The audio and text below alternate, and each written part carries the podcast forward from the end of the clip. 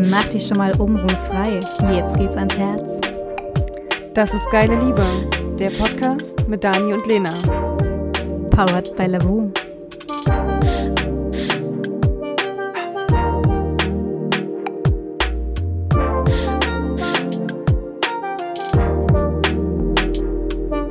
Herzlich willkommen zu unserem Podcast. Heute ist mein Gast Mara. Hallo Mara. Hallo, ich freue mich hier dabei zu sein. Ich würde dich einfach kurz vorstellen. Dein Name ist Mara Walz. Äh, wir kennen uns daher, dass wir beide im gleichen Jahr Weinkönigin waren. Äh, du in Württemberg, ich in Sachsen. Und du warst damals schon äh, Winzerin mit Leib und Seele. So habe ich dich kennengelernt, immer aktiv, ähm, auch in deiner Freizeit, immer engagiert. Du bist jetzt noch zweite Vorsitzende oder Bundes, nee, stellvertretende Bundesvorsitzende des der der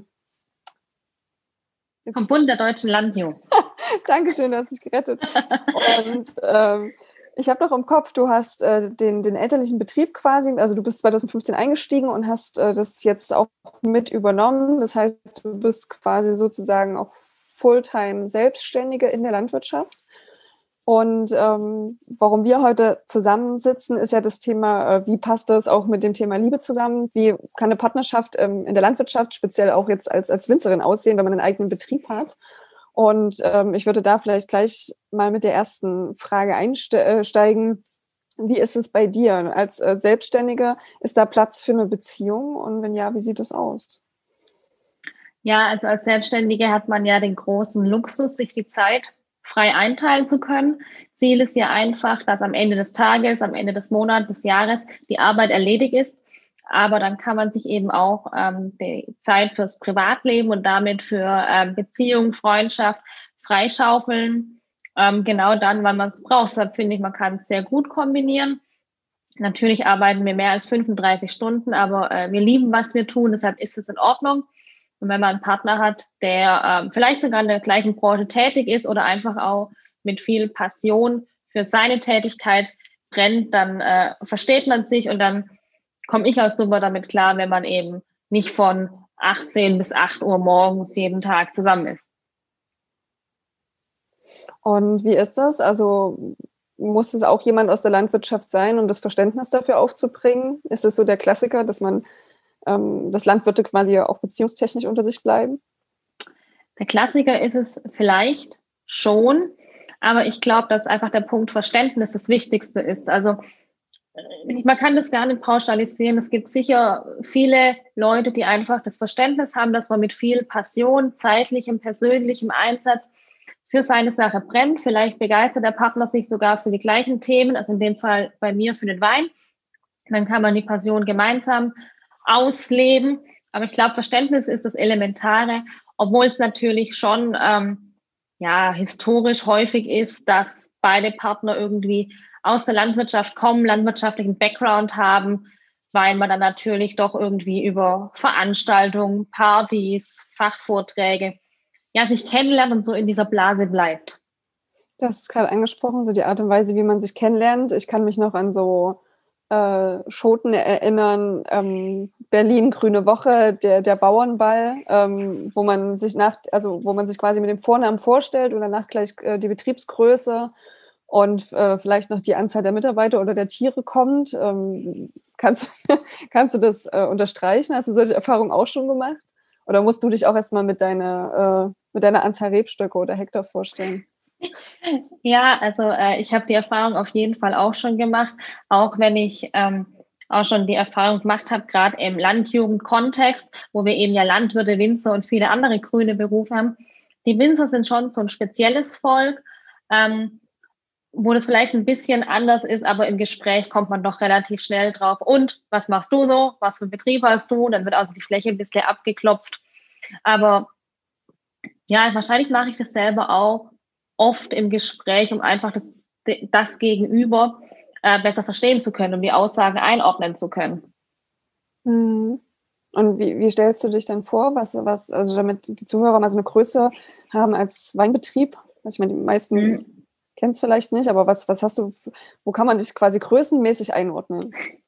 Also mein klassischer Vorstellungssatz lautet, hallo, ich bin die Mara, bin äh, 29 und führe gemeinsam mit meinen Eltern unser Familienweingut in der Nähe von Stuttgart. Und dann sage ich immer noch, wir haben jetzt 10 Hektar Rebfläche und es ist genau so viel, wie man ohne festangestellte Mitarbeiter, also nur als ähm, Familienarbeitskräfte mit einigen Aushilfen stemmen kann. Und dann hat sich dein Gegenüber in dich schon verliebt, oder? das, weiß ich, das weiß ich jetzt nicht so genau, aber ich glaube, dann sind schon mal so die ersten ähm, harten Fakten gesetzt. Aber diesen Vorstellungssatz verwende ich auch äh, in ganz unromantischen Kontexten. Sehr cool. Und äh, wenn man sich jetzt nicht auf einen, auf einem Bauernball kennenlernt oder ähm, vielleicht auf einer Studentenparty, ähm, wo kann man vielleicht, also, oder man landet am Ende vielleicht bei Bauer sucht Frau, aber wenn man die Sachen irgendwie nicht abgreifen möchte, wo kann man sich noch kennenlernen? Gibt es äh, spezielle Dating-Plattformen für Landwirte? Ja, also ich habe ja echt rausgefunden, dass es wirklich diese Dating-Plattformen gibt, aber ich habe da jetzt persönlich überhaupt keine Erfahrung mit.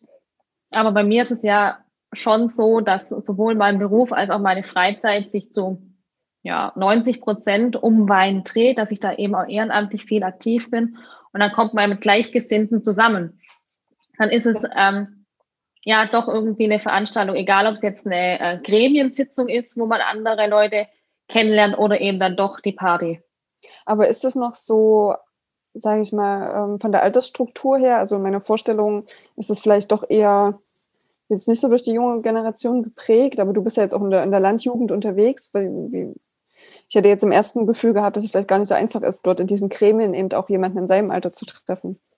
Ja, also ähm, das ist wirklich eine Ausnahme, aber ich habe meinen Freund so kennengelernt.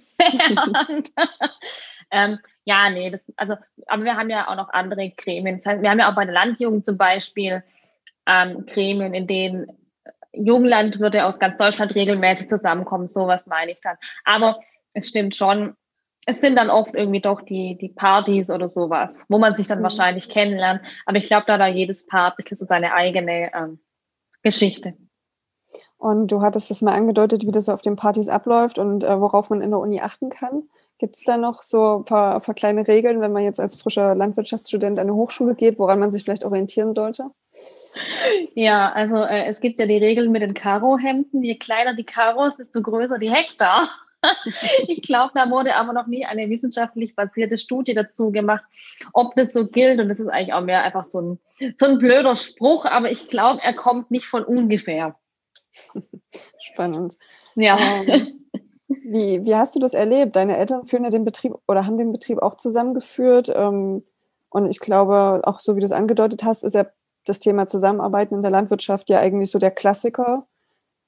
Wenn man sich kennenlernt, dass man irgendwann einen dass einer von den beiden den Betrieb hat und man dann irgendwie mit einsteigt. Ähm, kannst du vielleicht mal so aus der Richtung erzählen, wie prägt dieses Zusammenarbeiten, vor allem in der Landwirtschaft, auch eine, eine Partnerschaft? Wie hast du es bei den Eltern erlebt oder vielleicht auch bei dir selbst oder bei Freunden? Mhm. Also vielleicht zur Einordnung, meine Eltern, ähm, also mein Vater ist, ist 63, meine Mutter ist neun Jahre jünger. Die haben sich auch auf einer Landjugendveranstaltung kennengelernt, obwohl meine Mutter jetzt äh, nicht aus einer landwirtschaftlichen Familie kommt, aber ihre Familie hat einen sehr engen Bezug zur Landwirtschaft.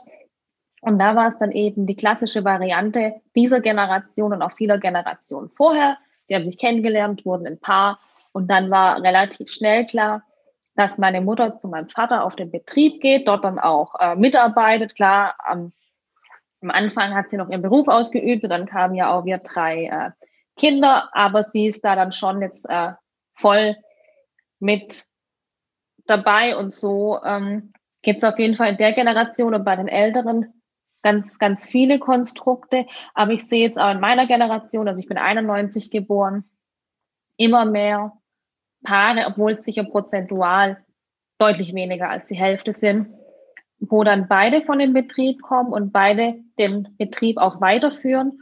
Und dann gibt es ja die individuellsten Varianten hängt ja auch mit Betriebsgröße, wie weit sind sie voneinander entfernt, äh, hängt das ja alles zusammen. Ähm, aber dass dann beide Betriebe weitergeführt werden und das finde ich auch gerade aus Sicht der Frauen super, weil man ja irgendwie ja, weil man doch einfach alles kombinieren kann. Die Work, äh, ja, Work und Life und Love und die Balance. Aber gerade bei meinen Eltern sehe ich natürlich, dass es sicher ganz schön sein kann, wenn man gemeinsam so einen Betrieb führt, weil man sehr viel Zeit miteinander verbringen kann und auch gemeinsam ein, also ein oder viele Projekte hat, wo man nachher immer ein greifbares Ergebnis hat. Aber ich mag natürlich sicher nicht ausschließen, das können die besser beantworten, dass dann auch manche Spannungen entstehen und dann ähm, sicher mal was beruflich blöd läuft, auch ins Private mitgetragen wird. Das kann man einfach da nicht differenzieren, weil ja bei uns Wohnort, Arbeitsstelle eigentlich alles eins ist. Hm. Und das ist, ich meine, man kann sich dann wahrscheinlich halt noch stückchenweise irgendwie mal aus dem Weg gehen, aber man nimmt ja dann auch die Themen, die zu besprechen sind, ja auch mit abends ins, ja. äh, an den Tisch oder auch mit ins Bett. Ja, ja auf jeden Fall. Und ich glaube, man kann in der Landwirtschaft gar nicht anfangen, eine Work-Life-Balance ähm, versuchen voneinander abzugrenzen, weil das geht hier im süddeutschen Raum, wo ich mich befinde, nicht, weil da die Betriebe einfach zu klein sind. In Norddeutschland haben wir sehr viel größere Betriebe, natürlich weniger Weinbau, mehr ähm, Landwirtschaft, Tierhaltung. Dort gibt es dann auch oft mehr Mitarbeiter. Manchmal wohnt man auch nicht direkt auf dem Betrieb. Aber hier in Süddeutschland ist es doch sehr klassisch, so wie ich es gerade beschrieben habe. Hm. Und du hast vorhin äh, angedeutet, du quasi euch drei, das heißt, du hast noch zwei Geschwister und ähm, die arbeiten auch mit im, im, Betrieb oder haben die sich im Prinzip dagegen entschieden? Gab es da eine, eine, Reihenfolge, quasi die erstgeborene Wirts oder wie, wie war das bei euch? Hm. Also ich habe den ganz großen Luxus, dass ähm, gerade mein, mein Vater, von dem ja der Betrieb kommt und der ja dann so klassischerweise sicher sagen würde, das älteste Kind muss den Betrieb weiterführen, dass mein Vater oder meine Eltern schon immer gesagt haben, mach das, was dich glücklich macht. Wenn es Weinbau ist, ist schön, aber wenn nicht, muss man es auch nicht verzwingen, weil es natürlich was ist, was man nur machen kann, wenn man dafür brennt und wenn man sich dafür richtig einsetzen möchte. Dass ich das dann jetzt wirklich auch so in der Praxis mache, hat sich ja auch erst nach einem Umweg über einen anderen Studiengang ähm, ergeben, aber jetzt bin ich ganz happy damit, aber wir wurden wie ähm, gezwungen. Vielleicht sieht man das aber einfach auch mit Töchtern anders, als wenn es ein Sohn gewesen wäre, keine Ahnung. Aber meine beiden jüngeren Schwestern, die haben sich nicht gegen den Betrieb, sondern für was anderes entschieden. Ich würde es mal so rumformulieren. Aber natürlich bei den Veranstaltungen, die wir normalerweise ohne Corona äh, im Sommer äh, haben, sind alle mit dabei. Da hat ja jeder so seine Spezialität. Ich bin dann für den Wein zuständig, die andere mehr in der Küche, meine jüngste Schwester viel für Deko und Bilder. Und hat jeder seine Stärken und das kann man dann ja super kombinieren. Das macht ja auch richtig Spaß. Hm. Du hast gesagt, über einen Umweg. Äh, was, was war der Umweg? Wo ging es für dich zuerst hin? Ja, also ich habe ganz klassisch Abitur gemacht und ähm, habe dann, äh, wo es dann um die Studienwahl ging, lang noch mit einem Studiengang für Wirtschaft und äh, Politik so geliebäugelt. Hatte dann aber auch eine Zusage für meinen damaligen Wunschstudiengang. Da ging es um Weinbetriebswirtschaft, also die Kombination vom Weinbauwissen, aber vor allem mit, der Betriebs mit dem betriebswirtschaftlichen Studiengang. Hab den dann bekommen, war da ganz happy und habe aber schon nach dem ersten Semester gemerkt, ich kann nichts verkaufen, was ich nie, wo ich nicht selber den kompletten Herstellungsprozess kenne. Mhm. Dann habe ich mir gedacht, komm, nach einem, einem Semester habe ich nicht so viel verloren und habe dann in den richtig praktischen Studiengang für Weinbau und Kellerwirtschaft auch kombiniert mit der Winzerausbildung gewechselt und habe das dann ähm, voll durchzogen und bin ganz happy, dass ich sagen kann, ich habe es nicht nur studiert, ich habe auch die praktische Ausbildung absolviert. Du steckst halt mit Leib und Seele drin. Und vielleicht kannst du noch mal kurz erklären, was du dann darüber hinaus in deiner Freizeit noch machst, weil da bist du ja, sage ich mal, der politischen Richtung ja doch ein Stückchen treu geblieben. Genau. Ähm, also ich sage immer, ich setze mich für gute Zukunftschancen von Jungwinzerinnen und Jungwinzern ein. Es fängt an, dass ich ähm, hier auf regionaler Ebene im Verein der äh, Weinbaubetriebe hier aus dem Ort aktiv bin. Das hat, war schon mein Vater und das habe ich jetzt übernommen. Dann haben wir in unserem Anbaugebiet in Württemberg, also zwischen Stuttgart und Heilbronn, ein Jungwinzerprojekt mit über 70 Mitgliedern, bei dem äh, ich im Vorstand bin. Das heißt, wir organisieren gemeinsame Events, Online-Tastings etc. Und dazu kommt dann noch das ganz große Ding, dass ich eben über den Bund der deutschen Landjugend ähm, da Mitglied im Bundesvorstand bin und dort eben sozusagen äh, die Sprecherin der Jungwinzer in Deutschland bin und hier dann eben auch in weinbaupolitischen Gremien auf deutscher Ebene mitwirken darf und da immer so die Stimme der Jugend vertreten darf. Das mache ich jetzt, gerade auf deutscher Ebene mache ich seit 2016 17, also jetzt schon oh, knappe vier Jahre, ja. Also schon ganz schöne Zeit, da hat man sich jetzt ganz gut eingefunden, aber so kann ich einfach die Themen, die ich für die Zukunft wichtig halte, die mir natürlich auch von vielen Jungwinzer-Kollegen zugespielt werden, versuchen, ähm, in der aktuellen Politik einzubringen. Mhm. Das heißt, dein äh, Freizeitprogramm ist ja wahrscheinlich dann auch relativ äh, eingestrickt. Wie, bleibt dann noch Zeit irgendwie für andere Sachen, wie für Liebe, romantische Ausflüge und Co.? Ja, romantische Ausflüge ist vielleicht ein bisschen weniger, aber das war noch nie so mein Ding. ja, es gab ja Zeiten, da konnte man noch in Urlaub fahren und das ähm, mache ich auch echt gern, auch wenn ich keine 28 Tage Urlaub im Jahr mache freue ich mich schon, wenn wir mal äh, zu zweit wegfahren können und da dann irgendwie auch in einem schönen Hotel mit gutem Essen sind und so. Es hat schon alles was mit, mit guter Planung zu tun und ich bin auch mal gespannt, wie das nach Corona wird, wenn wir uns eben nicht nur virtuell treffen, sondern wirklich auch wieder wohin reisen. Aber da mein Freund auch aus diesem ehrenamtlichen Kontext kommt, versteht er das auch.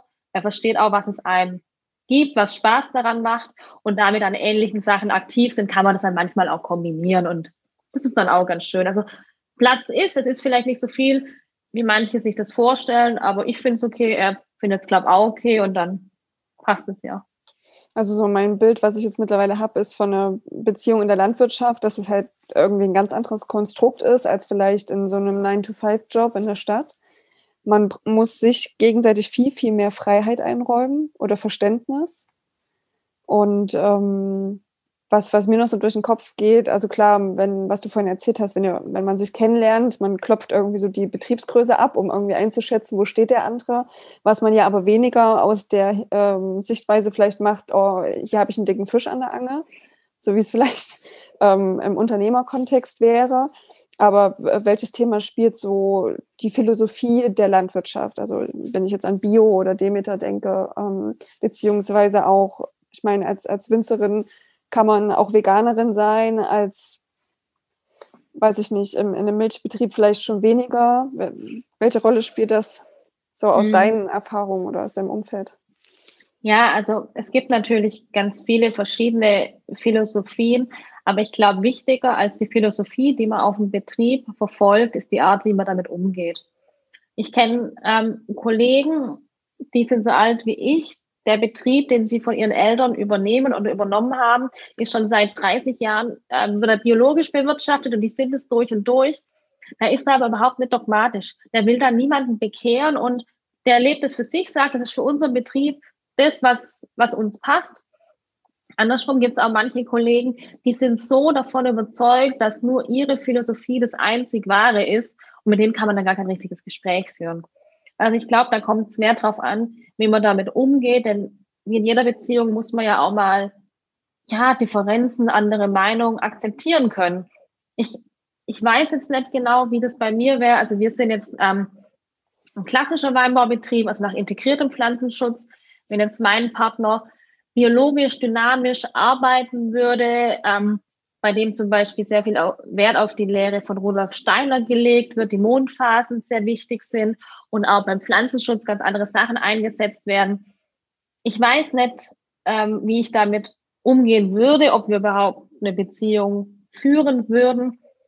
Aber ich würde es nicht ausschließen, weil es hat doch auch sehr viel mit Toleranz zu tun. Und wenn man da miteinander klarkommt, ist doch okay. Ja, und ähm, wie sehr erlaubst du es äh, oder ihr euch gegenseitig auch reinzureden in die Betriebsabläufe oder Entscheidungen? Ja, heißes Thema, gell? Je nach also, Tagesform also, vielleicht. Es geht ja dann nicht nur um persönliche äh, Entscheidungen im privaten Bereich, sondern es ist ja immer gefühlt in dieser Beziehung eigentlich der Betrieb mit dabei. Mm, ja, also es ist, ja, erweitert ja die Persönlichkeit an der Stelle.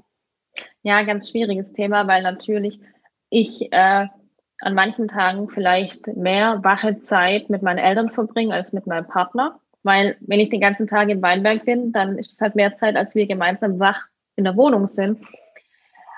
Es ist schon manchmal ein Thema und manchmal hat man da einfach auch eine unterschiedliche Meinung. Dadurch, dass ja, wenn aber jeder seine eigene Baustelle hat, kann man das im schlimmsten Fall ja einfach außer stehen lassen. Mhm. Also ich weiß jetzt nicht, wenn meine Eltern die gemeinsam ja einen Betrieb, also mit mir jetzt halt, aber äh, führen und sich in einem Punkt komplett uneinig sind, da hat halt bei denen jeder bisschen so seinen eigenen Schwerpunkt. Mein Vater mehr die Produktion, meine Mutter dann mehr Büro, Vermarktung. Je nach Thema hat vielleicht der eine oder der andere das, das letzte Wort. Wenn aber beide gleiche Qualifikation haben, gleiches Wissen und dann auf ihre Meinung beharren, ist das, glaube ich, nicht so einfach. Aber ja, ich weiß es nicht. Bei uns haben wir das Problem jetzt so in der Form zum Glück nicht. Mhm. Würdest du sagen, dass äh, Beziehungen aus der Landwirtschaft länger halten als äh, die städtischen Beziehungen? Kann ich nicht vergleichen. Weiß mhm. ich nicht. Ich also glaube, das hängt aber, ja, hängt aber auch so arg von den einzelnen Typen ab. Es gibt sicher auch unter den Landwirten welche, die jetzt da dann vielleicht doch relativ, also manchmal assoziiert man ja mit Landwirten so ganz klischeehaft, dass es mehr so ein bisschen Krummler sind, die nicht so viel über ihre Gefühle reden. Und je nachdem, was der zweite Partner dazu dann für ein Mensch ist, wenn der halt das gar nicht versteht, kann es auch sein, dass der eine das dann vielleicht schneller beendet als der andere. Aber ich glaube, das findet man auch im nicht landwirtschaftlichen Kontext. Oder wie, wie, wie, würdest du es einschätzen? Also der, der erste Gedanke, der mir dazu kommt, ist, dass ähm, ja zum einen die räumliche Dichte eine andere ist als in der Stadt. Also im Zweifel, wenn dort auch irgendwie, ja, ich nenne es mal Seitensprünge zum Beispiel passieren, ist das ja wahrscheinlich in so, einem, ähm, in so einer landwirtschaftlich, äh, landwirtschaftlich starken Gegend schneller, schneller aufgedeckt, als es vielleicht in der Stadt der Fall ist, könnte ich mir vorstellen. Und auf der anderen Seite, ähm, weil es halt so viele Lebensbereiche betrifft, dass es ja nicht nur die Beziehung ist, ähm, beziehungsweise manchmal habe ich das Gefühl, dass es besonders bei Städtern der Partner nicht ja irgendwie als, als das, was ich als Partner verstehe, gesehen wird, sondern manchmal auch einfach als Accessoire, der gut zu meinem Lifestyle passt oder mein Lifestyle gut ergänzt. Ähm, das ist so die, die Wahrnehmung, die ich manchmal habe. Auch gerade durch, durch Dating-Apps gucke ich ja nach einem krassen Raster, passt derjenige zu mir oder nicht ohne mhm. in, im ersten Moment auch den, den Mensch dahinter zu sehen. Und ähm, ja, und gerade bei der Landwirtschaft muss ich mich ja auf so viele Themen mehr auch einlassen bei der Person, dass ich glaube, die Entscheidung, die ich dann treffe, ja schon viel grundlegender ist, als es vielleicht bei dem städtischen Flirt ist. Ja, das sind schon interessante Punkte. Ich glaube aber, man muss in der Landwirtschaft auch sehen, wir sind im Endeffekt eine große ja, Familie, will ich nicht sagen, aber eine große Branche. Also gerade unter den Winzern, wenn man jemanden trifft, den man davor nicht kennt, dann spricht man über zwei, also spricht man über zwei Bekannte und schon hat man wieder eine Verbindung gefunden. Also da ist dann vielleicht irgendwie auch beim Thema Seitensprünge, ist es ja dann vielleicht viel, äh, ja, kommt sowas viel schneller raus, wenn man das äh, nicht möchte oder sowas. Aber ich glaube, das, was du sagst, dass so im städtischen Kontext deiner Wahrnehmung nach das mehr so ein Accessoire ist, das kann ich mir schon vorstellen. Also ich glaube, wenn ich jetzt als selbstständige Winzerin mir überlege, eine Beziehung einzugehen, dann frage ich mich schon, ist der Partner es mir wert? Dann denke ich mir nicht so, ach ja, ich arbeite ja von 9 bis 17 Uhr und dann äh, nach Feierabend und am Wochenende habe ich Zeit, dann probiere ich das mal aus. Ich weiß nicht, vielleicht hängt es vom Alter ab, aber vielleicht einfach auch von der Tätigkeit, dass man sowas dann eher weniger macht. Das aber es ist auch nur meine ganz persönliche Sicht. Das ist aber gerade ein, ein, schöner Gedanke, dass man sich bewusster auch überlegt, will ich jetzt mit der Person Zeit verbringen? Weil man mhm. halt als Selbstständiger oder Selbstständiger ja seine Zeit auch viel bewusster einteilt. Ja, also wenn ich jetzt halt so überlege, als wir uns dann näher kennengelernt haben, wir kannten uns schon relativ lang, da hat man ja schon viel investiert, also auch einiges an Schlaf, weil man dann halt irgendwie abends noch lange zusammen war und dann so wusste, okay, ich muss trotzdem raus und was tun. Aber dann wusste man, okay, das ist es mir wert. Und so dann halt es ähm, für sich abwägt. Klar, das ist natürlich in den ersten Zeiten vielleicht ein bisschen romantischer als dann auf Dauer. Aber das ist dann ja auch okay. Es gibt ja einfach Phasen, dass auf dem Betrieb mehr los und dann wird es mal wieder ruhiger. Mhm. Wie sieht äh, eure Zeit gerade in Corona aus oder eure Beziehung gerade in Zeiten von Corona? Bringt euch das ja, wir haben, zusammen? Ja, wir haben ja unglaublich viel Zeit. Also wenn man es mal überlegt, wir haben jetzt Mitte Januar, wir dürfen uns eigentlich nur mit einer Person treffen. Klar, ähm, ich bin jeden Tag bei meinen Eltern daheim, das haushaltstechnisch auch schon alles immer, soll man vielleicht nicht so genau nachfragen. Aber im Endeffekt seit einem, über einem Dreivierteljahr verbringen wir so viel Zeit miteinander, wie man zu Beginn der Beziehung nicht erwartet hätte, dass es jemals in der normalen Welt passiert, aber es hat uns ja auch gezeigt, dass unsere Beziehung hält.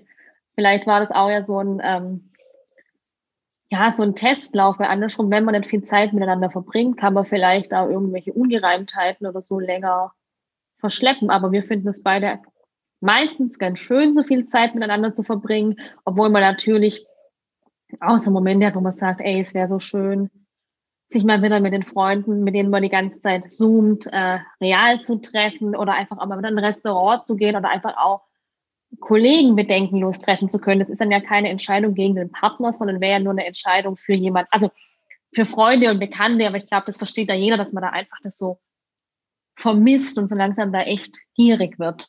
Hm. Ja, man sagt ja auch, also dass Corona für viele so ein Brennglas war und auch gezeigt hat, ob Beziehungen Bestand haben oder nicht. Und ich fand dieses Bild, was du gerade gesagt hast, äh, ganz schön, dass man Sachen leichter verschleppt.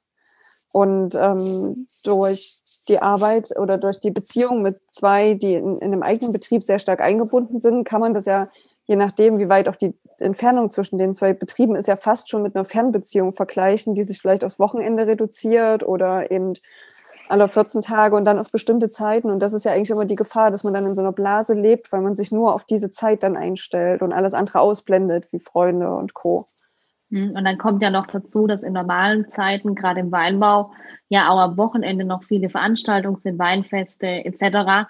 Mhm. Und dass dann vielleicht ein Wochenende, das man, wenn man eine Fernbeziehung führt, das man gemeinsam verbringt, trotzdem eigentlich durch Arbeit geprägt ist. Das ist dann der nächste Schritt. Also dann wirklich mal gemeinsame Zeit zu verbringen, worunter man vielleicht als jemand, der nicht aus der Landwirtschaft kommt, versteht, Samstagmorgens ausschlafen, schön frühstücken, auf den Markt gehen und dann Samstagabends wie essen gehen, Kino, whatever. Das ist ja bei uns, das kann ich in einer Hand erzählen, wie oft das im Jahr vorkommt. Das ist schon bemerkenswert, ähm, wenn man selber nicht so aufgewachsen ist, dann diese, diesen Einsatz zu spüren, ähm, auf deiner Seite auch da nicht müde zu werden und eigentlich so die Arbeit und den Betrieb auch so darüber zu stellen. Also das ist ja schon das zentrale Element in, in deinem und auch eurem Leben dann an der Stelle. Ja klar, aber manchmal stellt man sich dann schon die Frage, also ganz, ganz krass ausgedrückt, habe ich noch was anderes als meine Arbeit und meinen Betrieb? Mhm. Weil ich habe es ja vorhin schon erwähnt, also in meiner meine Freizeit verbringe ich genauso mit Wein. Klar, ich lese mal ein gutes Buch und ja, ich gehe gerne essen und gehe gerne in Urlaub, aber das sind jetzt ja alles keine so greifbaren Hobbys oder so, wo ich jetzt sagen würde, das ist jetzt meine Ultra-Passion. Also. Manchmal beneide ich dann schon Leute, die sich in ihrer Freizeit, wenn man das so nennen kann, komplett in was anderes vertiefen können. Aber bei mir ist halt der Wein und solange ich da glücklich mit bin, mache ich das. Äh, Gab es schon mal jemanden, den du kennengelernt hast, wo es dann genau an dem, an dem Weinbau oder Winzersein äh, gescheitert ist? Mm, ich überlege jetzt gerade, das ist mir dann schon lange her. Aber da ist nicht an dem Weinbau oder Winzersein gescheitert, sondern vielleicht eher, äh, dass beide einen Betrieb hatten und dass man da halt dann keinen Weg gefunden hat. Mhm. Gibt's da, also war sicher so ein Aspekt, aber ja, das ist alles dann schon ein paar Jahre her. Ja. Gibt es da so klare Regeln noch? Also früher war es ja so, dass die, dass die Frau dann zu dem Betrieb äh, des Mannes gegangen ist. Gibt es da heute noch so diese klassischen Regeln oder hat sich das aufgelöst, emanzipiert? Und weil ich, also am Ende gibt es ja jetzt auch viel mehr Frauen, die Betriebe führen. Da können wir ja aus unserer Weinkönigin-Runde allein einige aufzählen. Aber mhm. was, was ist dein Eindruck? Wie hat sich das entwickelt? Also ich sage immer, oder ich, ich empfinde es so, solange wir noch immer explizit betonen müssen, dass Frauen den Betrieb führen, haben wir da noch keine Gleichberechtigung erlebt oder geschaffen. Und es gibt zwar mehr Frauen, die das machen, aber da muss man sich trotzdem immer wieder gegen Vorurteile, egal ob gleichaltriger, älterer Person, durchsetzen. Und ja, wir, wir sind noch wir sind noch lange nicht so weit und es gibt sicher noch in vielen äh, Köpfen diese klassischen Klischees von wegen, ach ja, die sind zusammen, dann schafft sie ja bei ihm mit. Und diese Klischees sind sicher in manchen Köpfen von Gleichaltrigen leider immer noch vorhanden, was ich ultra traurig finde. Aber sicher auch in vielen ähm, der älteren Generationen. Und man kann sich ja das halt schon vorstellen, wenn jetzt äh, ein Paar neu zusammenkommt, sie dann vielleicht zum ersten Mal seine Familie kennenlernt und wenn es nicht der Vater ist, ist vielleicht der Opa oder ein alter Onkel, der sagt, und Mädle, schaffst dann auch mit oder ziehst dann bald hierher. Und das ist halt natürlich, je nachdem, wie dann äh, die Frau das sieht, ist das halt überhaupt nicht geil, wenn man sowas an den Kopf geworfen kriegt. Also das sind dann natürlich in für manche Beziehungen sicher schon in den Anfangsstadien so der Verliebtheit, wo man eigentlich so, so, so Sorgen gar nicht hat. Kleine Themen, mit denen man sich äh, befassen muss. Und da ist ja auch wahrscheinlich das Kommunikationsverständnis, die Kommunikationsfähigkeit von Partner zu Partner sehr unterschiedlich, wie man darüber spricht und auch wie viel ja, Toleranz, Freiraum, was sich da lässt. Mhm. Und wie man dann vielleicht auch der eigenen Familie mit solchen blöden Aussagen mal begegnet, weil das muss man ja aussehen. So was kann man ja eigentlich nicht stehen lassen. Hast, hast du dann ein paar Tipps, wie man das vielleicht angehen kann, wenn man mit sowas konfrontiert wird?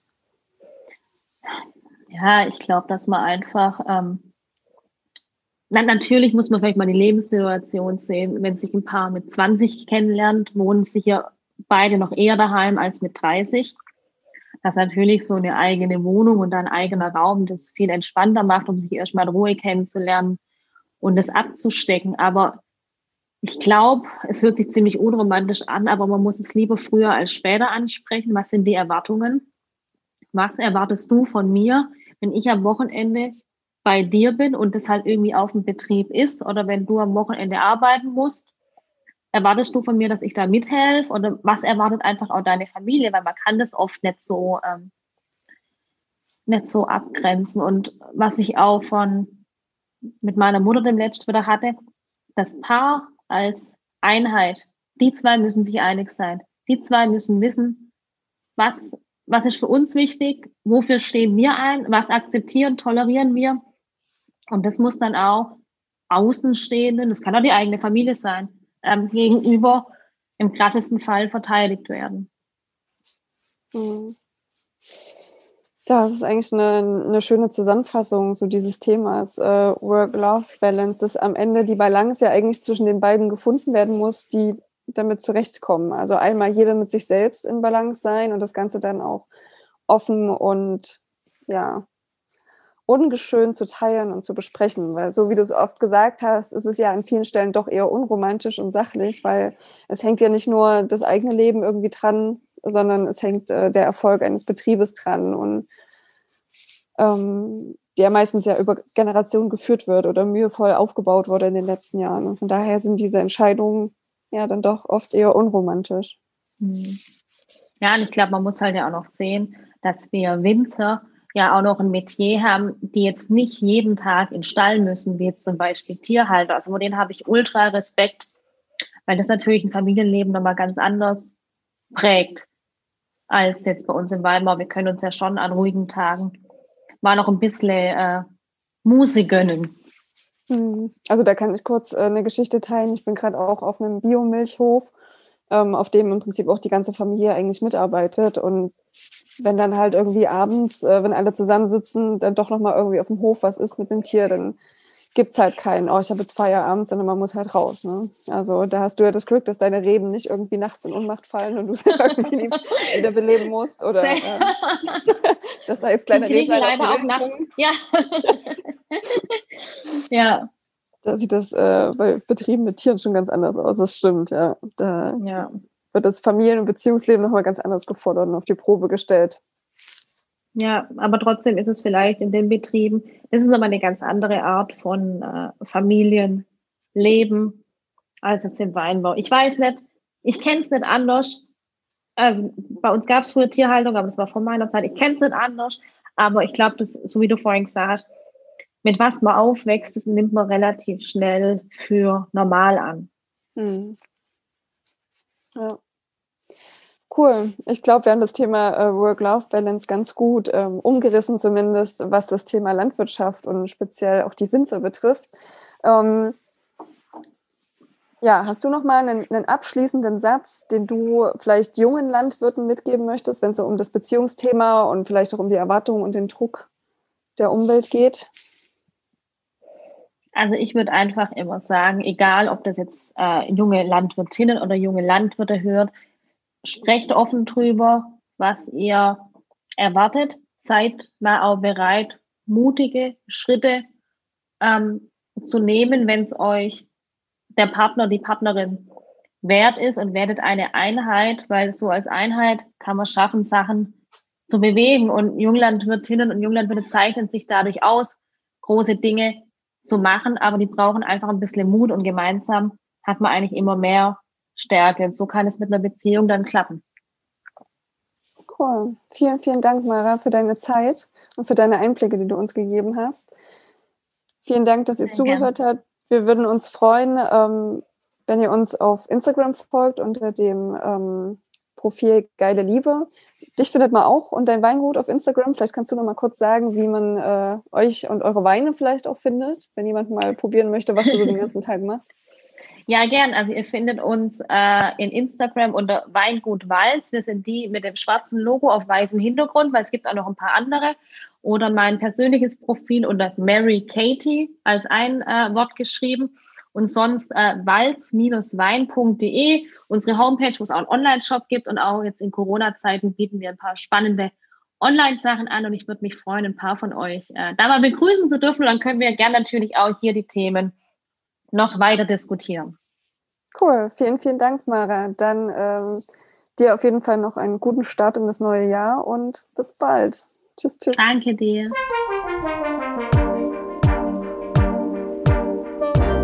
Wenn euch unser Podcast gefällt, lasst uns gerne eine Bewertung da.